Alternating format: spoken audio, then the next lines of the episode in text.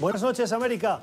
Nicolás Maduro regresó en las últimas horas a la sede de la Asamblea Nacional de Venezuela para presentar su informe anual.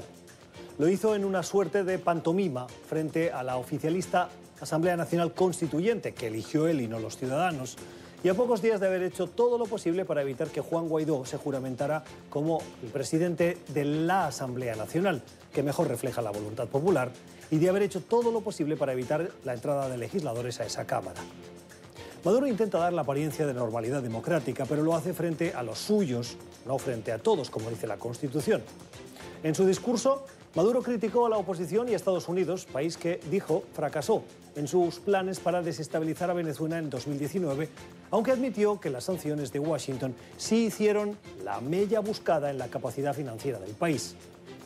Venezuela sufre desde hace varios años una severa recesión, una desbocada hiperinflación y una fuerte escasez de alimentos, medicinas y bienes básicos. Y no fueron las sanciones las que la crearon, sino las fracasadas políticas chavistas.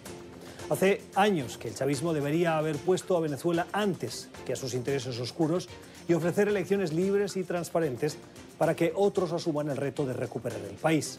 Las elecciones son urgentes, pero deben ser libres, transparentes y con veeduría internacional. Es un mal presagio que las elecciones parlamentarias de este año se haya invitado a la Unión Europea y a la Secretaría General de Naciones Unidas, pero no a la OEA, que es el organismo que mejor experiencia tiene y quien puede certificar la transparencia de esos comicios. Maduro no tiene credibilidad y el desastre de Venezuela ya lleva su nombre para la historia. ¿Hasta cuándo? Son las 7 en Ciudad de México, las 8 en la costa este de Estados Unidos, Bogotá y Quito, y las 10 en Montevideo, Buenos Aires y Santiago. Y esto es cuestión de poder. Bienvenidos.